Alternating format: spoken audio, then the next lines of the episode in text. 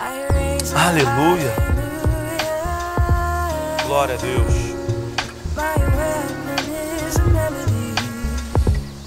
Aleluia. Eu queria. Hoje eu vou pregar uma mensagem que não é uma mensagem da série de mensagens que eu vou começar a pregar no domingo. Eu queria te convidar, você que está chegando agora, você que já é antigo aqui na igreja, antigo é, é, é engraçado, né? Porque a igreja só tem três anos. Então, assim, você que está chegando agora, não perca a palavra de domingo.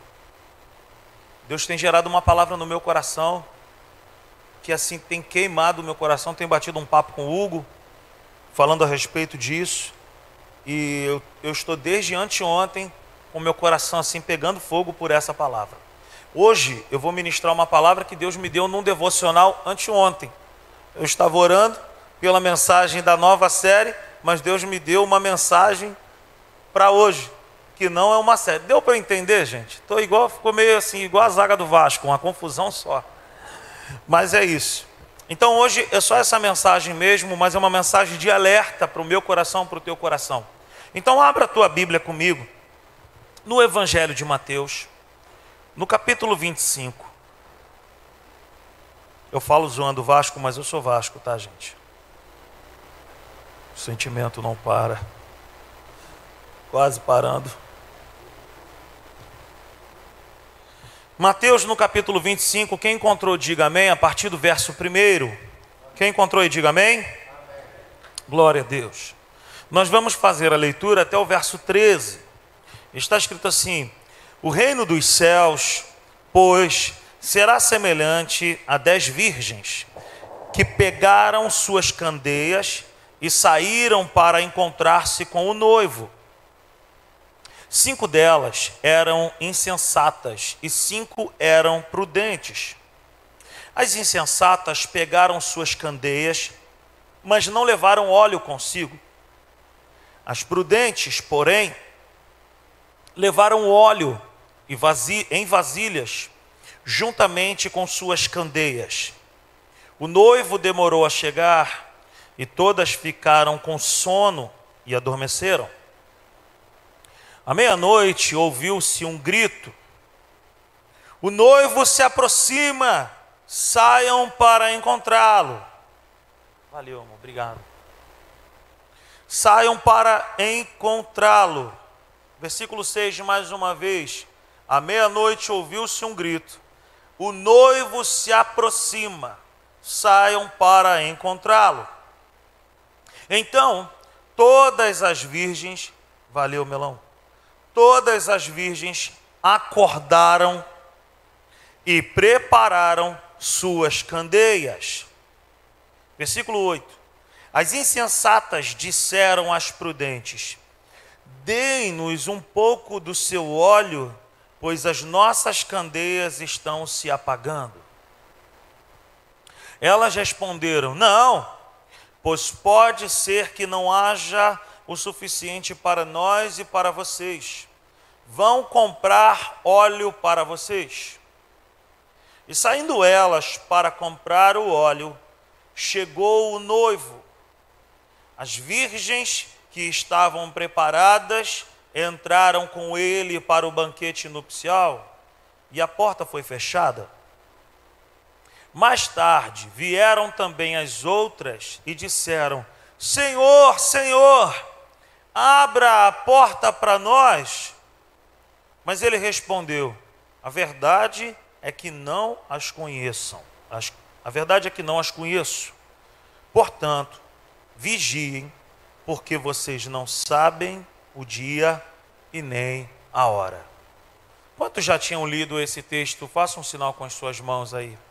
Todos nós praticamente já ouvimos essa, já lemos esse texto e hoje eu meditando mais uma vez quanta coisa que eu aprendi. Eu quero te fazer algumas perguntas nessa noite. É, nós temos uma tela aí, preparados para o encontro. Está preparado para isso? Eu quero te fazer algumas perguntas nessa noite. Como você está se preparando para a segunda vinda de Jesus? Não precisa me responder. Como você está se preparando para a segunda vinda de Jesus? Como estão os seus dias? Qual o valor que você tem dado para a segunda vinda de Jesus? Quanto tempo você tem investido no relacionamento com Jesus? Sua vida tem andado muito apressada ao ponto de se esquecer que você tem um encontro muito importante marcado? Cuidado, porque o noivo está chegando. Eu quero falar contigo e comigo nessa noite a respeito dessa é, revelação que a Bíblia traz para nós. A Bíblia, através dos evangelhos, traz essa luz a respeito desse relacionamento de a igreja ser a noiva e Jesus ser o noivo. O apóstolo Paulo, ele também fala para nós a respeito dessa desse relacionamento.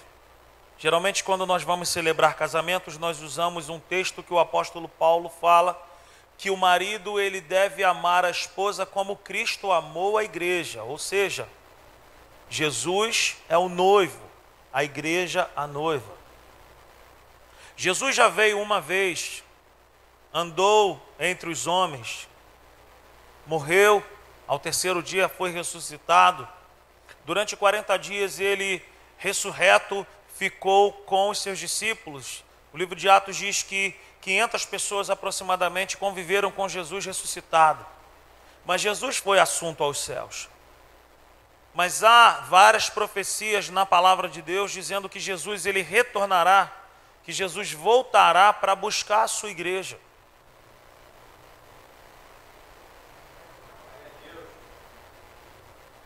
E deixa eu te falar algo. Não é um papo de religião que eu quero te falar nessa noite, mas nenhuma religião ou filosofia tem uma promessa como essa que eu e você temos em Jesus. De que um dia o nosso Rei dos Reis voltará para buscar a sua igreja. Mas a Bíblia também fala a respeito de uma noiva. Eu casei na igreja. Quantos aqui casaram na igreja? E eu me lembro que a Natália, o casamento estava marcado para sete e meia, a Natália começou a se arrumar às sete e quinze da noite. Tu acredita nisso? Isso não aconteceu. É mentira, estou inventando uma história. Porque quando nós casamos, tanto o noivo quanto a noiva, principalmente a noiva, ela começa a se arrumar cedo. Não é verdade isso que eu estou falando? Qual que é a noiva que para um encontro que está marcado há tempos, vai começar a se arrumar faltando 10, 15, meia hora para poder chegar no casamento? Então veja bem, queridos, veja bem, o noivo é Jesus, a noiva é a igreja. E por isso eu te fiz tantas perguntas nessa noite, como que eu e você estamos levando essa informação de que Jesus voltará para buscar a sua igreja, a sua noiva.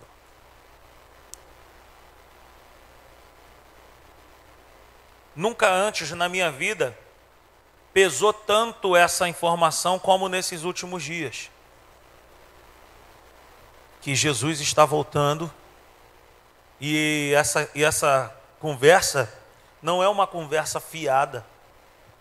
E essa palavra não é uma palavra de que isso jamais acontecerá.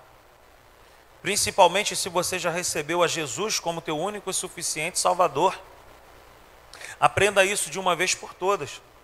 A nossa vida com Cristo, ela não se limita à terra. O apóstolo Paulo, ele chega a dizer que se a nossa fé, ela se limita somente aqui na terra, cara, nós somos inúteis. No sábado, para os colaboradores aqui, eu estava dizendo que a nossa vida ela tem um senso de eternidade, e tem mesmo. porque um dia todo aquele que foi lavado e remido pelo sangue do Cordeiro estará face a face com ele. Isso não é conto da carochinha, não, mas os céus começam a se abrir. Nós cantamos isso aqui. É no Evangelho de Mateus também que é usado os mesmos termos para fazer diferenciação de duas categorias de pessoas. Nós acabamos de ler aqui Mateus capítulo 25, mas no capítulo 7, nos versículos 24 aos versículo 29, quem está anotando a mensagem, faça um sinal com suas mãos. Amém. Aumentou o número aí, fiquei feliz. Amém? O nosso sonho é que todos anotem a mensagem. É no mesmo evangelho de Mateus, tanto aqui no capítulo 25 quanto no capítulo 7, que nós vamos aprender a respeito de duas categorias de pessoas: os prudentes e os imprudentes. Em algumas versões, os sensatos e os insensatos. É uma diferenciação que a Bíblia dá, e quando se repete na Bíblia alguma coisa, é porque a gente precisa prestar muito mais atenção. Então, em Mateus 7, depois de você ler lá, do versículo 24 ao versículo 29, vai falar sobre dias de adversidade. Só que o Evangelho de Mateus, no, no capítulo 25, no capítulo 24, no capítulo 7, são textos proféticos. O que é um texto profético? São, são palavras que apontam para o futuro são textos escatológicos, são textos que vão falar do fim dos tempos. Escatologia é a ciência que estuda o final dos tempos. Veja bem, tanto em Mateus, no capítulo 7, quanto no capítulo 25 que nós acabamos de ler, vai falar sobre situações que acontecem nesse tempo da volta de Jesus. No capítulo 7 vai falar sobre adversidades, vai falar sobre dois homens mais uma vez o prudente e o imprudente, que saíram para construir. Um construiu a casa em cima da areia e o outro construiu a casa em cima da rocha. Eles receberam o mesmo material de obra. O, o tubo era a manco. Estou brincando. Mas todo o material de obra que eles receberam foram iguais. A única coisa que diferenciava os dois é que um era prudente e o outro imprudente. Um construiu em cima da areia, o outro construiu em cima da rocha, da pedra. A Bíblia vai dizer que veio o vento, as chuvas, os rios transbordaram, e naquele grande dia a casa do imprudente, do insensato foi levada, enquanto que a casa do prudente passou por todas essas calamidades, mas ele permaneceu de pé. Então veja bem que a diferença não está no nível da adversidade, a adversidade é a mesma. A diferença está na imprudência ou na, na prudência na insensatez ou na sensatez, no desequilíbrio ou no equilíbrio, na responsabilidade ou na irresponsabilidade. Caminhamos um pouco mais, chegamos aqui no capítulo 25 e Jesus ele começa a falar para nós a respeito do reino dos céus. E ele fala que o reino dos céus será semelhante a dez virgens Quando nós pensamos em virgens, nós pensamos em pureza. Quando nós falamos de virgem, nós falamos de pessoas separadas. Propositalmente, pessoas que se separam para um fim. Quem entendeu isso? A pessoa que é virgem, ela está dizendo: Eu estou me separando porque eu tenho algo melhor, eu quero algo melhor. Uma coisa que eu te confesso que eu não tinha o um entendimento, é que essas dez virgens, elas têm uma função específica e não seria elas que iriam casar, no caso. As dez virgens, elas têm uma função específica em um casamento. Naquele contexto lá que Jesus está dizendo, é, Jesus está dizendo o seguinte: a noiva ela fica reservada no lugar, enquanto as virgens elas são uma espécie de damas de honra. Então, elas servem para adornar a noiva, para preparar o caminho da noiva. As dez virgens, as virgens no caso, elas têm essa missão de fazer com que tudo dê certo para a noiva, pois o encontro está marcado e tudo tem que dar certo. Quem está me entendendo até aqui, diga amém. Então, a pergunta que eu quero dizer para mim e para você a respeito desses prudentes e dos imprudentes é o seguinte: onde está firmado o seu compromisso? Em capítulo 7 de Mateus, vai falar que um construiu em cima da rocha, é a palavra, o outro construiu em cima da areia, não é nada, não suporta nada. Então, nós aprendemos que o nosso compromisso deve estar baseado na palavra de Deus. Nós temos um encontro com Cristo, e esse encontro com Cristo não é aquele, aquele retiro de três dias que nós falamos, o encontro é tremendo. Não é disso que eu estou falando. O que eu estou dizendo é que eu e você precisamos viver de propósito para esse encontro que está para acontecer. Eu preciso que a minha vida seja uma vida propositalmente separada para Cristo, uma vida de santidade para Cristo. E aí eu quero te fazer algumas, apontar algumas coisas aqui para mim e para você. O que é uma pessoa imprudente? O que é uma pessoa insensata? É alguém desleixado. É alguém irresponsável, que não calcula os riscos. É alguém que é despreparado. É alguém que é sem compromisso. É alguém que não se prepara. Você já imaginou a cena? O noivo está lá esperando para o casamento. E daqui a pouco alguém chega e fala assim: Olha, ela chegou agora para poder fazer o cabelo lá no salão do Joel. Nossa, está tudo preparado. A coxinha já está frita. O risole de camarão já está no esquema. Não tem canapé nessa festa, graças a Deus. Tem muita coxinha. E aí o noivo fala: Nossa, que irresponsável que essa garota é, gente. Está todo mundo esperando, eu estou aqui suando. E ela chega agora para se arrumar. Ela é uma pessoa desleixada. Por quê? Porque ela é insensata. E a pessoa que é insensata, ela tem essas características. É alguém que é irresponsável, que não calcula os riscos, que não se preocupa com o outro, que não se preocupa se vai machucar o coração do outro. Ela vive de maneira irresponsável, dissoluta ela é despreparada, ela é sem compromisso. Você conhece alguém sem compromisso? Levante as suas mãos. Não precisa falar quem é, mas você conhece alguém sem compromisso. E uma pessoa que é sem compromisso é uma pessoa imatura. A pessoa que é sem compromisso é uma pessoa imatura. Não dá satisfação para nada nem para ninguém. Vive a vida no modo Zeca Pagodinho e deixa a vida me levar. Mas, biblicamente falando, não é assim que Deus me chamou e que Deus te chamou para nós vivermos. Deus não me chama para viver com base em um relacionamento religioso, onde eu tenho que cumprir muitas tarefas para poder me relacionar com Ele. Não é isso. O que eu estou dizendo é que Deus me chama, que Deus te chama para vivermos um relacionamento íntimo com Ele, aonde nós sondamos o coração dele e sempre perguntamos: o que que o Senhor quer que eu faça? Qual é o comportamento que o Senhor espera de mim? O que que o Senhor deseja da minha vida? E agora vamos lá eu já te falei como é que são as características do insensato e do sensato, do prudente. Ele é totalmente contrário. Ele é uma pessoa madura. É uma pessoa que é constante. É uma pessoa que se prepara para esperar com qualidade sem perder a essência. Por exemplo, é saber que nós temos um encontro marcado com Cristo, mas nós não sabemos quando ele vem, mas eu estou preparado todos os dias da minha vida. Estou dizendo que nós devemos estar nesse nível. Você está me entendendo?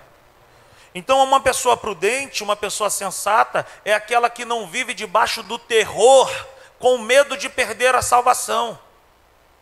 Mas é uma pessoa que ama tanto a Deus que ela se prepara todos os dias da vida dela para esse dia para esse encontro. Então é uma pessoa que o, o prudente é, é, aquele cristão que mantém a sua vida acesa. O prudente é aquele que mantém o, o, o fogo no coração por quanto tempo ele tiver que esperar. E se ele partir antes da segunda vinda de Jesus, Tiago, ele foi para a glória porque o coração dele estava pegando fogo de paixão por Deus. Quem eram essas virgens? O texto começa a dizer que o reino dos céus é semelhante a dez virgens. Jesus está dizendo, o número 10 aqui, é para poder fazer uma conta fácil para eu e você entendermos. Que 50% hoje na igreja pode ser prudente e os outros 50% pode ser imprudente. Jesus está fazendo uma conta aqui para quem estudou na Zélia. É algo bem fácil. Para a gente poder pegar fácil aqui. Quem eram essas virgens? Eram mulheres que tinham essa missão de adornar a noiva. Sabe? Eram mulheres que estavam ali preocupadas no bom sentido de preparar tudo para esse encontro. Elas preparavam o caminho. Quem são essas virgens hoje? Somos nós. Somos nós. Nós estamos aqui na terra com esse propósito de viver uma vida pura, de viver uma vida santa, de viver uma vida reta com Deus e preparar a humanidade e preparar aqueles que foram lavados e remidos e comprados pelo sangue do Cordeiro para aquele grande dia. Como estão os seus dias em relação a essa preparação? Versículo 3 de Mateus 25 vai dizer: As insensatas pegaram suas candeias, mas não levaram óleo consigo. Veja bem, levar a candeia e não levar o óleo é a mesma coisa que você colocar as malas na mala do teu carro e não colocar gasolina no carro para ele andar. Você chega para todo mundo e fala: "Vou viajar". Vou para onde? Vou para Iguaba Grande, lugar que eu amo na minha vida. Maravilha, Nicolas entrou no carro, Tito entrou, Natália entrou, aleluia. Faz selfie tudo no carro. Tá tudo pronto. Natália botou minha garrafinha de café no carro. Tá lá meu biscoito creme crack que eu vou comendo até lá, tomando meu golinho de café. Eu boto a chave ali na ignição, tio Djalma, e o carro não pega. Não pega. Que é isso, gente? O carro tem tudo para poder cumprir o propósito dele, seguir a viagem, eu chegar lá em Iguaba, comer meu peixe, comer um churrasco com meu irmão, mas eu não consegui ligar o carro. Por quê? Porque o carro está sem combustível. Então não adianta ter o carro se não tiver o combustível, sim ou não? Não adianta ter candeia se não tiver o óleo para poder acender a candeia. E as candeias, elas funcionavam à base de um trapo, à base de um pedaço de pano que eles molhavam nesse óleo e acendiam. E essa luz preparava o caminho, porque naquela época não tinha light, não tinha energia elétrica. Então, como é que se iluminava as ruas à noite? Através das candeias. Quem está comigo aí? Você está entendendo? Então veja bem. Essas mulheres, no versículo 3, nós acabamos de ler que elas cinco delas estavam com problema. As insensatas pegaram suas candeias, mas não levaram óleo consigo. As insensatas, elas tinham candeias, mas elas não tinham óleo. Elas eram alguém que tinham a ferramenta adequada, mas não tinham combustível para poder acender essa ferramenta. Elas até conheciam o processo, mas não se prepararam constantemente e se, se descuidaram para o grande dia. Elas eram insensatas. E o insensato, ele é irresponsável, ele não calcula os riscos. Ele é imprudente. Então, ter a candeia e não ter o óleo é a mesma coisa que ter a Bíblia e não ler. Ter ter a Bíblia e não ler é uma atitude de insensatez. Veja bem, eu vou aprofundar um pouco mais, não fica chateado comigo não. Mas não adianta também nada ir para a igreja e não ter vida com Deus na segunda-feira. Não adianta eu viver de frequentar um templo, mas eu não frequentar constantemente a presença de Deus. É a mesma coisa que ter a candeia, mas não ter o óleo para poder acender a candeia. Se você acha que a vida espiritual se baseia somente quarta e domingo, domingo e quarta, nós estamos redondamente enganados. Não pense que evangelho é assim, porque não é. Veja bem, quantas refeições nós fazemos durante um dia?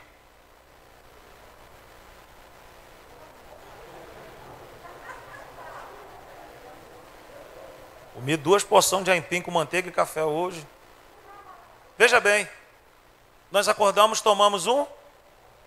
Por volta de meio-dia nós comemos o. Por volta das quatro nós tomamos um cafezinho. Por volta das sete da noite nós tomamos, nós fazemos o quê? Por volta das dez da noite nós tomamos o quê? Cinco refeições para alguém mais ou menos como eu. É alguém que está fazendo um sinal que faz sete refeições. Meu irmão mais onze, mais ou menos. Rafael, o Rafael leva comida para o trabalho quando é nove horas da manhã ele almoça, gente. O que, que eu quero dizer? Se a minha vida, se a tua vida está de pé, porque nós temos uma alimentação de cinco refeições por dia, como que nós queremos viver uma vida com Deus nos alimentando apenas duas vezes por semana? Ninguém aguenta isso por muito tempo. Isso é uma vida de insensatez. Essas virgens insensatas, elas tinham a ferramenta certa, mas não tinham combustível. Elas tinham tudo para dar certo, mas deram errado. Por quê? Porque elas não tinham o principal. Elas não tinham óleo. Elas não tinham óleo. Essas virgens insensatas, elas tipificam muitas pessoas. Porque o insensato ele tem uma outra característica ali, que é o seguinte, a falta de zelo. A falta de zelo e a falta de entendimento em relação à segunda vinda de Jesus é um problema. Na igreja primitiva, havia um grupo de pessoas, eles eram chamados de agnósticos, e eles queriam inflamar a igreja primitiva dizendo o seguinte: que não havia ressurreição. Portanto, se não há ressurreição, você pode viver a vida do jeito que você quiser, porque se você morrer, acabou mesmo. Só que, biblicamente falando, isso não existe. Não existe esse negócio de morreu, curtiu a vida doidado, como aquele filme que nós assistimos ali na década de 80 para 90, curtindo a vida doidado. Não pense que é assim. Nós temos um compromisso com Deus. Jesus vai voltar para buscar a sua noiva e como que ele vai nos encontrar? Imaginou o noivo chegar para encontrar a noiva e a noiva está com a camisa do vereador, toda descabelada, não botou a maquiagem, não fez nada e fala: Meu amor, o que, que é isso? Como é que a gente vai casar assim? Não, vai assim mesmo, vamos embora. Quem seria capaz de fazer isso com o noivo? Mas é assim que muitos se comportam em relação à presença de Deus. É assim que muitos se comportam em relação a essa espera por Jesus. Como tem sido os nossos dias? Como tem sido o nosso relacionamento com Jesus nesse período que estamos esperando pela volta dele? Eu fui pregar numa igreja e era um dia de quarta, era uma quinta-feira e tinha um jogo do Flamengo. E o pastor falou assim: rapaz, não, não, eu estou usando só a frase dele, tá, gente? Vocês sabem que quanto que eu amo o Flamengo também, gente. Mas ele falou assim: se Jesus voltasse no dia de jogo do Flamengo, não que assistir o jogo do Flamengo seja errado, não é isso, eu só estou brincando. Mas é, uma, é um pensamento que nós deixamos Jesus de lado por qualquer coisa, pelo Flamengo, pelo Vasco, pelo Bangu, pelo Olaria, pelo Fluminense, pelo Botafogo, nós deixamos Jesus de lado. Nós abandonamos uma vida de pureza, de santidade, de relacionamento com Deus, de comprometimento com Ele por qualquer coisa, porque nos distraímos por qualquer coisa. Então essas virgens, elas, elas representam uma camada de pessoas. Eu não quero dizer para mim nem para você que a nossa espera pela segunda vinda de Jesus deve ser uma espera neurótica. Nossa, eu vou ficar aqui, eu não vou errar, cara, eu vou ficar aqui, porque se Jesus voltar eu tenho que estar. Não é isso, pelo amor de Deus. Viva a sua vida com equilíbrio viaja, passeia, vai no Maracanã, leva tua esposa, meu irmão, para um hotel fazenda. Mas nunca deixe de viver uma vida pura em qualquer lugar que você esteja. Não se distraia.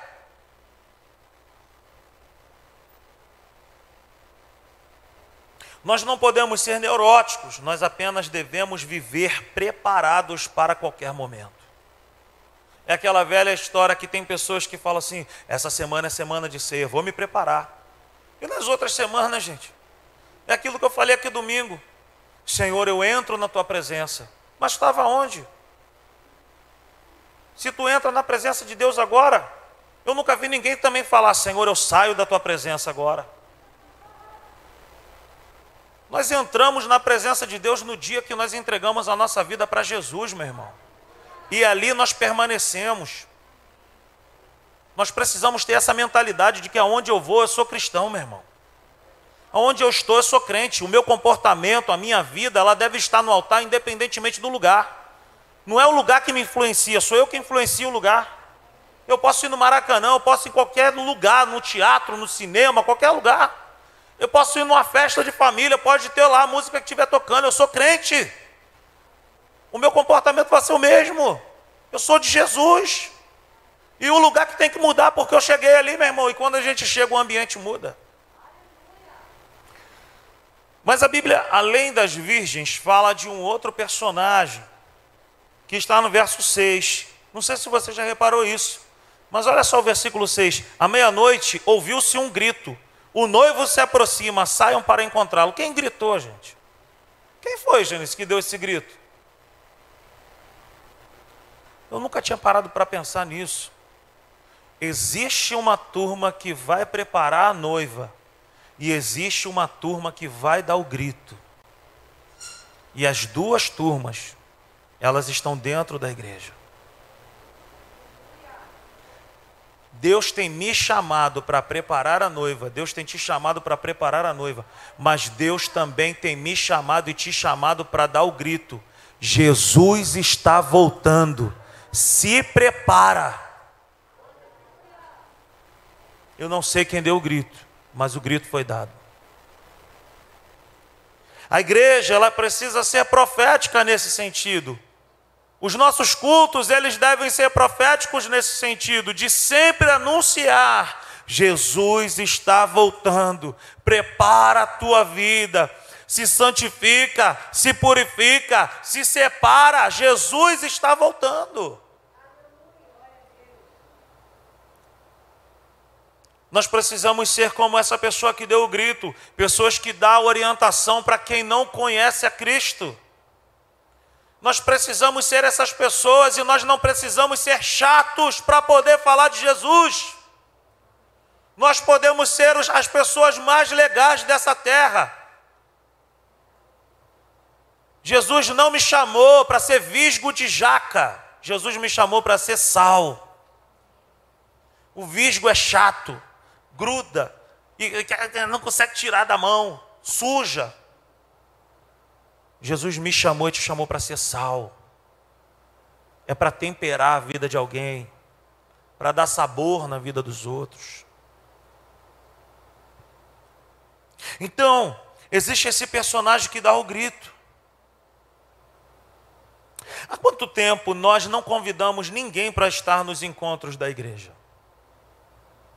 Ou quantas pessoas têm vergonha de dizer que está indo para a igreja? Ou quantas pessoas dizem, eu não tenho coragem de chamar para ir para a igreja porque eu acho chato ir para a igreja. Há quanto tempo você já não faz um convite? Há quanto tempo você não liga para ninguém para dizer, cara, estou sabendo que você está passando por um problema, eu posso te levar num lugar que você pode ser altamente abençoado. Nós precisamos ser como essas pessoas que vão dar o grito. Jesus está voltando.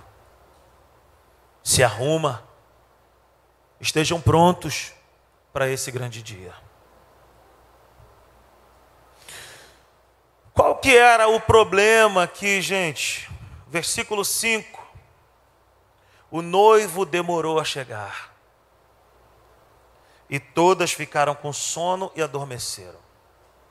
Veja bem, o problema aqui Está escrito: todas dormiram.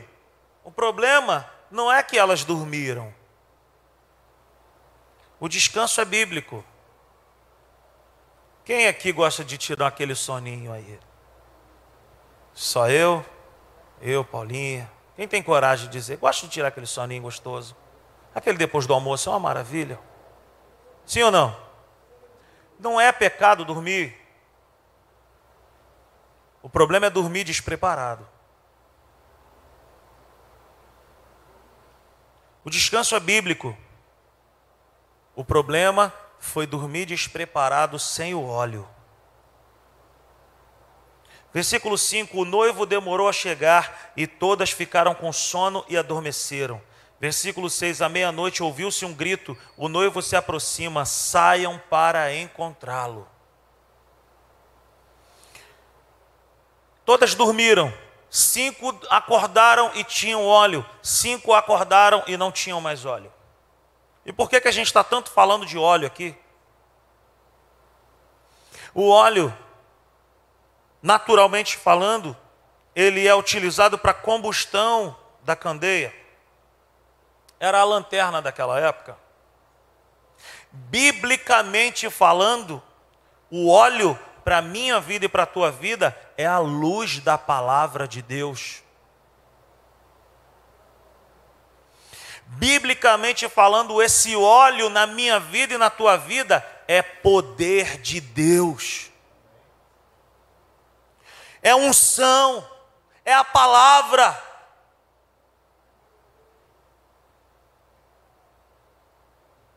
Aleluia. Essas imprudentes, na verdade, é uma camada da igreja que vive assim, vive sem óleo, vive sem luz, vive sem poder, vive sem palavra, vivem sem intimidade com Deus. Meu irmão, em nome de Jesus, minha irmã, em nome de Jesus. Entrega a tua vida ao Senhor e seja radicalmente apaixonado pela presença dEle. Se apaixone pela palavra de Deus, meu irmão.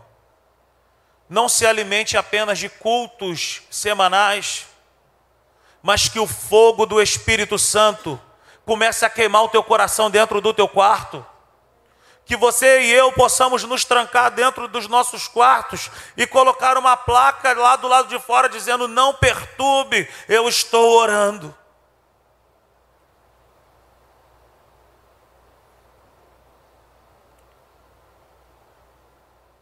Por que, que essas mulheres, por que, que essas virgens passaram por esse constrangimento de não ter óleo, de ter que pedir óleo para as que tinham óleo?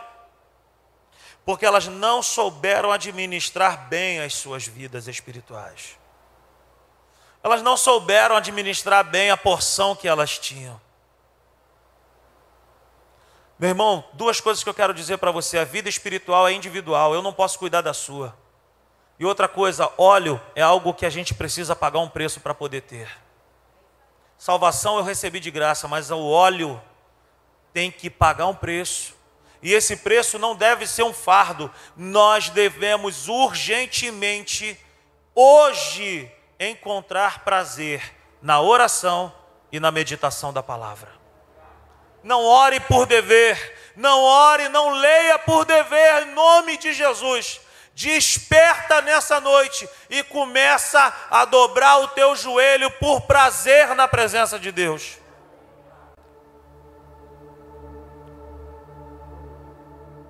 Elas não souberam administrar isso. E aí as que tinham óleo falaram: "Vão comprar óleo", e elas não conseguiram comprar óleo. Então veja bem, o óleo, a presença de Deus na minha vida e na tua vida, nós recebemos no dia que entregamos a nossa vida para Cristo. Mas é uma responsabilidade pessoal cada um de nós cuidar da sua própria vida.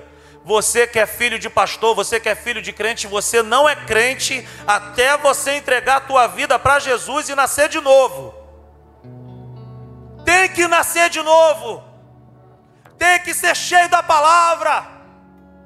Tem que ser cheio de Deus. Eu não quero ser pastor de uma igreja, meu irmão, que não ama a Deus, que não busca a palavra, que não ama orar, que não ama o Espírito Santo. Você está no lugar errado se você está pensando que isso aqui é só fumaça e luz. Nós precisamos nos humilhar diante de Deus agora, urgentemente, dizer: Senhor, eu quero te conhecer, eu quero ser cheio de paixão pela tua presença, eu quero te amar acima de todas as outras coisas. Meu irmão, não pense que essa palavra é uma palavra dura. Não é. É uma palavra de alerta para mim e para você. Para a gente se voltar para Ele porque Ele está à porta, Ele está vindo mesmo. Meu irmão, quanto tempo que você não lê a Bíblia? Há quanto tempo que nós não oramos? Há quanto tempo que nós não buscamos a Deus? Há quanto tempo que a gente não se joga na presença dEle para dizer: Senhor, Tu és melhor do que qualquer lugar, do que qualquer situação.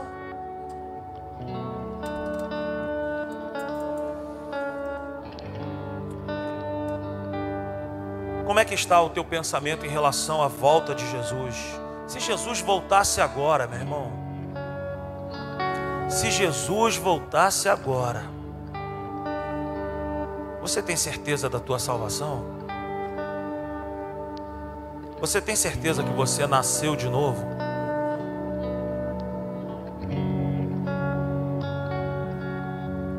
Cuidado. Sabe por quê? Porque o versículo 6 diz: À meia-noite ouviu-se um grito, o noivo se aproxima. É lógico que esse à meia-noite aqui não está cravando, batendo o martelo, dizendo que é à meia-noite, a meia-noite que nós estamos acostumados. O que Jesus está dizendo aqui é que ele voltará num horário que nem todos estarão prontos. Porque meia-noite aqui pode ser seis horas da manhã no Japão. O que, que eu quero dizer, meu irmão? É que Jesus vai voltar, isso é um fato. Nós não sabemos quando. Nós não sabemos como. Mas a pergunta é: como está a nossa vida em relação a essa volta de Jesus?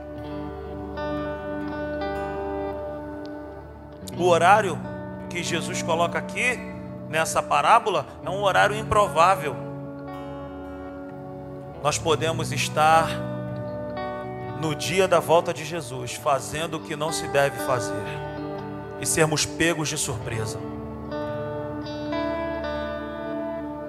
Ninguém sabe o dia, ninguém sabe a hora.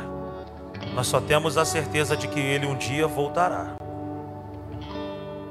Então nós precisamos estar prontos prontos para o dia da volta de Jesus. Não é neurótico. Eu não faço mais nada, eu não vou na academia, eu não vou no crossfit, eu não jogo mais bola, eu não jogo futebol, eu não jogo futebol, eu não vou mais salão, eu não faço mais maquiagem, porque eu estou agora preparada, porque se ele voltar agora eu estou pronto. Não é isso, cara. Pelo amor de Deus, seja maduro nessa noite. E entenda que, independentemente do lugar que você esteja, nós precisamos estar prontos.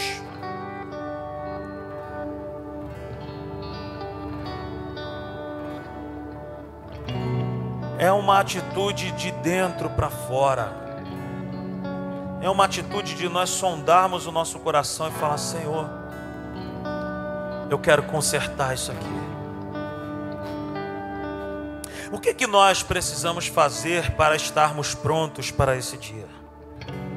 A primeira coisa, o texto fala de virgens. E virgens são pessoas que mantiveram a pureza de maneira proposital, a santidade. Então, meu irmão e minha irmã, não se misture. A palavra santo significa separado, não é misturado. Se separa. Transforma a tua vida na presença do Espírito Santo. Muda tudo de lugar, faz uma faxina dentro de você. Dá uma levantada naquele tapete lá, que tem uma opção de coisa que já não é mais para estar tá na tua vida, e tira hoje. Não se misture com aquilo que não é da vontade de Deus para a tua vida. Segunda coisa, seja prudente.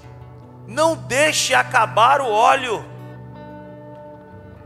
Faça você mesmo a manutenção. Veja o nível da sua vida espiritual nessa noite. Vê como é que está. Vê se a tua botija está cheia de óleo. Vê se a tua vida está cheia da presença de Deus. Se não estiver, se dobra diante de Deus e fala: Senhor, me enche mais uma vez. Terceiro princípio, esteja preparado para esse encontro em todos os dias. Nós não sabemos quando ele vem, nós só sabemos que ele vem. Quarto princípio, cultive um coração devoto. Faça orações constantes. Não faça somente aquelas orações para dormir. Crie um hábito de vida devocional com Deus. Crie um hábito de devoção a Deus, de orar, de ler a Bíblia. E por último, busque o óleo. Paga o preço pelo óleo. Busque mais. Busque mais o óleo, busque mais a palavra. Sabe por quê, queridos? Porque no versículo 13 tem uma, tem uma situação para a gente poder entender. No versículo 12, na verdade, ele diz: Mas ele respondeu: A verdade é que não as conheço. O entendimento desse texto é o seguinte: o noivo chega, o noivo passa por elas. As que tinham as suas lâmpadas acesas entraram porque as lâmpadas eram carregadas aqui e elas foram reconhecidas como alguém que estava com o nome na festa por causa das suas faces iluminadas. Elas entraram. As que não tinham lâmpadas acesas ficaram barradas do lado de fora por causa da escuridão, da falta de luz. Então, quando o texto diz que, eles, que ele não a conhecia, é pelo fato da luz não estar acesa. A falta de óleo faz com que as nossas lâmpadas não estejam acesas e faz com que a gente não seja reconhecido no livro da vida também. Fica de pé nessa noite. Como é que eu quero te fazer mais essa pergunta aqui, a da minha introdução. Como você está se preparando para esse dia? Como estão os seus dias? Qual o valor que você tem dado para essa segunda vinda de Jesus? Quanto tempo você tem investido nesse relacionamento com Jesus? A sua vida tem andado muito apressada ao ponto de se esquecer que você tem um encontro marcado, um encontro muito importante? Feche os seus olhos aí. Senhor, essa é a tua palavra. Você pode orar comigo nessa noite? Você pode abrir o teu coração nessa noite e dizer: Senhor, eu não quero ser como essas imprudentes. Eu quero estar com meu coração na tua presença. Eu quero estar com a minha lâmpada acesa para qualquer momento.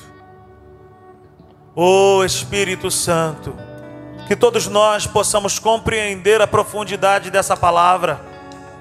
Que todos nós aqui, Senhor, possamos olhar para dentro de nós e ver qual é o nível do óleo que está na nossa vida. E, Pai, eu quero te pedir nessa noite, Espírito Santo, se há alguém aqui no nosso meio que está faltando óleo, abre as janelas do céu agora e libera um óleo novo sobre nós. Oh Espírito Santo, libera uma, uma unção nova. Se há alguém aqui que precisa de um renovo, renova, fortalece, renova, restaura, revigora, mas não deixa o óleo acabar do teu povo nessa noite. E renova teus filhos, renova minha vida